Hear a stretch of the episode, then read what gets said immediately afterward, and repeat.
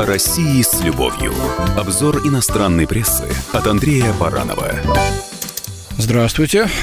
Под рубрикой «Загадки русской души» журналист Эрк Миконин из финского издания «Юлия» признается в любви к России и русскому народу, но утверждает, что не приемлет при этом российское государство. Обобщение, которое делает этот русофил, человек, относящийся с любовью, да, к России, э, каковым он себя считает, эти обобщения вызывают сомнения. Ну, давайте почитаем. Итак, пишет Эрка Миконин. «Раньше Россия казалась мне чужой, даже враждебной. Сейчас она проникла в мое сердце. Я начал восхищаться чувством общности русских. Я поражен безграничным гостеприимством, с которым я познакомился родился в соседней стране, то есть у нас. Способность русских выражать свои чувства и жить одним моментом восхищает меня. Русскость стала для меня настолько близкой, что я не только понимаю русских, но и стараюсь подражать их нравам. Мне нравится то, как русские общаются. Я ценю их культуру. Я русофил. Все вроде бы здорово. Ну, дальше начинается шероховатость и занозы. Но есть еще официальная Россия, пишет Эрка Микканин, из-за которой любить русскость становится труднее. Противоречие между российским государством и простыми россиянами порой становится мучительным. Иногда меня называют русофобом, то есть ненавидящим Россию за критику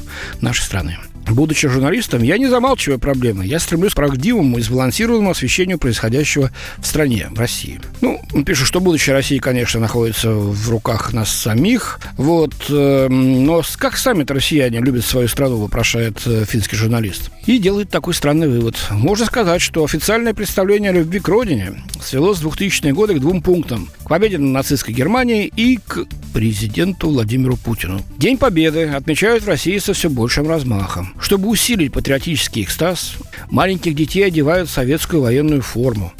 А на парадах, которые год от года становятся все зрелищнее, демонстрируют советскую военную технику. Ну, наверное, уже не советскую, а российскую. Но это было испокон веков, это наша традиция. Человеческое горе, попавшим в войне, уступило место грандиозному шествию, в котором люди несут фотографии как погибших родственников, так и портреты Иосифа Сталина. Почему уступило? Это горе конечно, не такое острое, как первые послевоенные годы, да, но оно в сердцах нет ни одной семьи, напомню, в нашей стране, которая бы не потеряла кого-то или не, не был бы ранен кто-то во время войны. Любовь к России, пишет Финн, также определяется отношением к Владимиру Путину, который руководит страной уже 20 лет. Государственных СМИ патриотизм представляет как незыблемую поддержку Путина.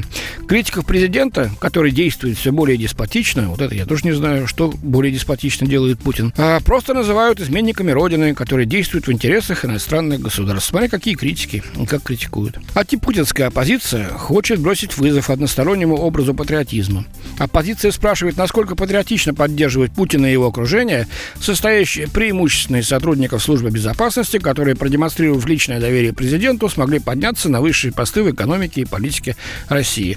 Ну, любой начальник команды, да, лидер команды подбирает э, туда своих сторонников, а то и друзей. Посмотрите на Америку, да на европейские страны тоже.